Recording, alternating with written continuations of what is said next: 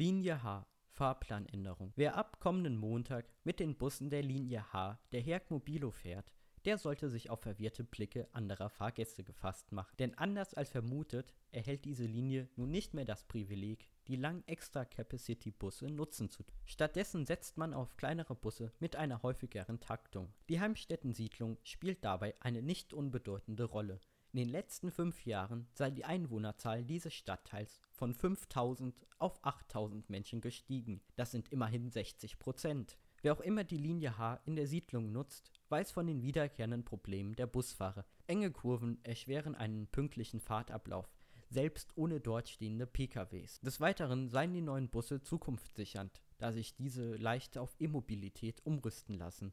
Sobald Elektromotoren für den ÖPNV besser ausgereift sind, möchte Herk Mobilo diese für alle Linien nutzen können. Zusätzlich möchte man mit kleineren Bussen Fahrgästen entgegenkommen, die über zu volle Linien klagen da schlussendlich insgesamt weniger Menschen pro Fahrt anwesend sind. Dies ist auch ein Grund dafür, weshalb seit Wochen ein grüner Zettel an allen Haltestellen und in den Bussen dieser Linie hängt. Dirk versucht mit den Ergebnissen des Handy-Trackings darzulegen, ob sich ihr Ansatz bewährt hat, also ob einzelne Fahrten weniger ausgelastet sind, im Vergleich bis zum Sonntag, den 14.10.2018. Ob sich die Fahrplananpassung für einen Einzelnen lohnt, darf ab Montag höchstpersönlich ausprobiert werden. Alternativ gibt die App des Unternehmens Herc Mobilo Auskunft darüber. Lediglich die gewünschte Fahrt, zum Beispiel den Weg zur Schule eingeben und beim Reiter Zeit mindestens Montag, den 15.10. angeben.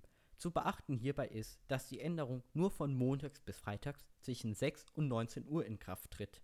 Die folgende Tabelle enthält meine als auch die nach einem Aufruf erhaltenen Verbindungen es wurde jeweils die letztmögliche Verbindung genutzt, um bei geringer Verspätung pünktlich am Ziel zu sein. Die Tabelle kann meinem Blog www.hessentrend.de entnommen werden. Zusammenfassend lässt sich sagen, dass vor allem Kurzentschlossenen eine dichtere Taktung entgegenkommt. Pendler und Schüler, die eigentlich davon profitieren sollten, erlangen nur unter Umständen einen Vorteil, wie die obige Grafik veranschaulicht. Auf Nachfrage von hessentrend.de während eines Pressetermins an der Haltestelle Anne-Frank-Straße ob demnächst weitere Linien folgen, verneinte man dies für alle Buslinien. Stattdessen arbeite man auf ein optimiertes Gesamtliniennetz hin.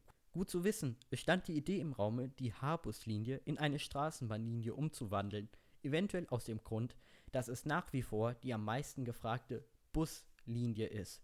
Doch der Vorschlag wird in weite Zukunft verschoben oder verworfen, da die Kosten-Nutzen-Rechnung ausschließlich negative Ergebnisse liefert. Die Extra Capacity Busse werden definitiv bei Herc Mobilo bleiben, um im Schienenersatzverkehr genutzt zu werden, aufgrund vieler Baustellen in Darmstadt